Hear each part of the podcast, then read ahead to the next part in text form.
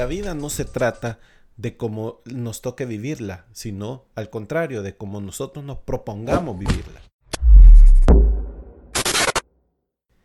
Hoy voy a continuar con la historia que dejé eh, en el capítulo anterior. Eh, pues hoy te voy eh, a, completar una de la segunda fase de mi historia para que tú me conozcas mejor. Realmente para mí fue una gran experiencia tener y poder estar en, este, en este momento de, de prueba. en ese que me tocó enfrentar fue, fue pues bastante aterrador, desafiante, difícil, lo que tú quieras ponerle, el adjetivo que quieras. Sin embargo, para mí eh, significó una escuela de aprendizaje y, es porque creo que el ser humano siempre tiene que buscar eh, buscarle la forma de aprender a lo que nos toca vivir. Eh, a veces son cosas fortuitas que no la, nosotros no las hemos buscado, pero sin embargo están ahí, están presentes y nosotros tenemos que, ver qué, qué hacemos con ella. Es nuestra decisión. Y eso es lo que yo hice justamente cuando eh, pasé por estas circunstancias. Realmente fue un momento que me ayudó, me, enfocó en, hacer diferentes cosas.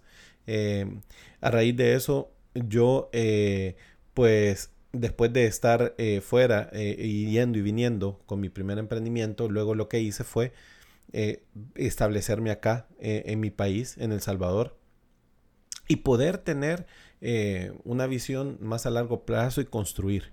Y es así como empecé mi primer emprendimiento, empecé diseñándole a las imprentas, al eh, servicio, les daba servicios gráficos, les hacía los artes finales y, empecé a, meterme en el mundo de la impresión, eh, industria en la que estuve alrededor de 15 años, y pero fue de muchas experiencias. Eh, yo recuerdo el día, estaba, tenía clientes de diferentes tipos, pero había uno en particular que hacía sellos de hule. Y entonces, eh, pues eh, yo, un día llegó e, esta señora que trabajaba para esta empresa y me dice, mire, eh, están vendiendo el negocio porque el señor ya no quiere administrarlo y, era un negocio que venía a la baja. Yo, pues, ni lento ni perezoso, quise ver por dónde le hallaba el negocio, ¿verdad? En mi vida había hecho yo un sello de julio, conocí un proceso y al día de hoy no lo sé hacer, le soy honesto, pero supe administrar eh, ese no saber y, les voy a contar por, más adelante por qué.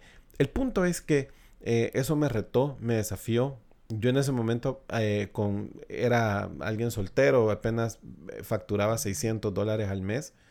Sin embargo, me tocó pues tener mucha versatilidad en ese sentido porque eh, me tocó aprender de todo un poco, eh, aprender a administrar, aprender a eh, mercadear mi negocio, vender de otra manera más consultiva, conocer de procesos, administrarlos, etcétera. Ah, realmente tener ese negocio fue toda una experiencia y, bien interesante. justamente cuando ella me menciona eso, yo digo y, me, pongo a pensar, sí, lo voy a comprar eh, era, era tomar una decisión sin conocer el negocio, pero decía, ya es un negocio montado de alguna forma de tener clientes y es lo que todo el mundo podía creer. Eh, pues para no hacerles larga la historia, el primer mes de venta fue de 135 dólares. Y, y fue como la fucking venta. 135 dólares con un local que pagar, con salarios que pagar porque habían dos empleados y yo tenía que ganar.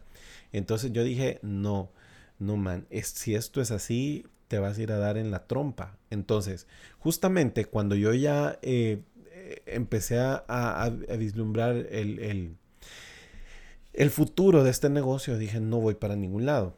Pero bueno, miren, yo creo que eh, uno realmente tiene que estar preparado para las oportunidades y, justamente el día que yo firmé el traspaso del negocio, porque no lo había hecho, al día siguiente yo gané una cotización de 13 mil dólares y lo sacamos en 15 días.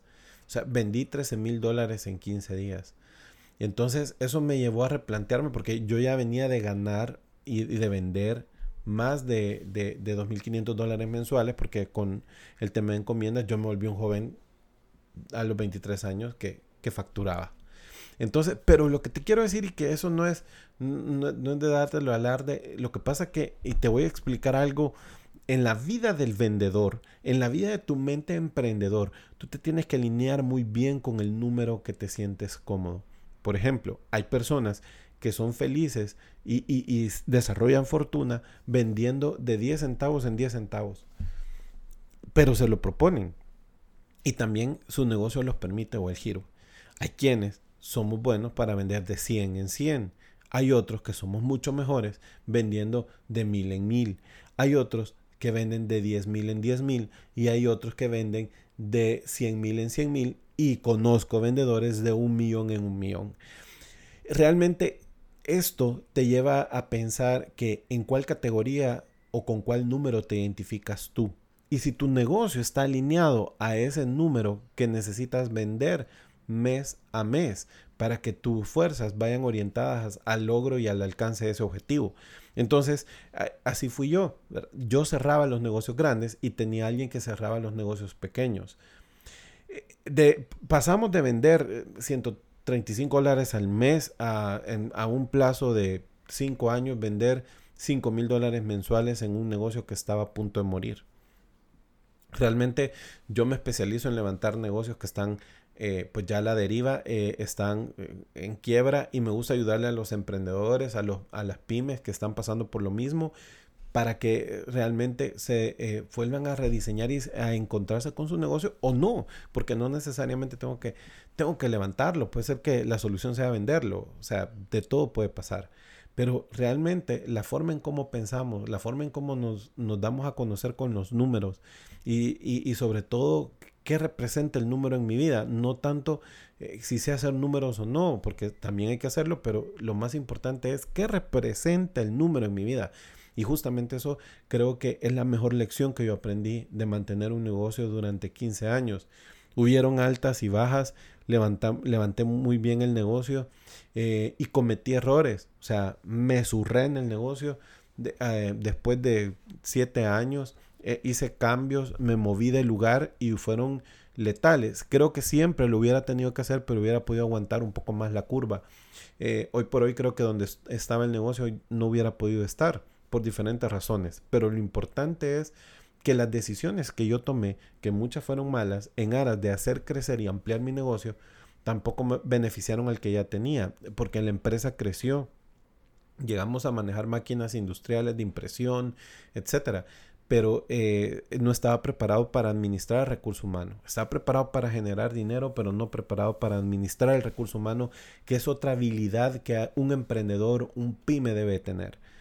Y es así como eh, de alguna manera me descalabré, me, me caí con el negocio, representó frustración en mi vida, aprendí mucho, lo volví a levantar pero eh, lo reinventé dos o tres veces y creo que es otra, otro em, asesinato comercial, el hecho de que yo cometí un error que traté de identificar y tener muchos proyectos y muchas em, ideas al mismo tiempo y quererles llamar de diferentes nombres, eh, como que era un programa matutino o como, como lo que hago ahorita, que tengo diferentes segmentos, mi, mi canal en YouTube eh, mis páginas de Instagram y Facebook y este podcast.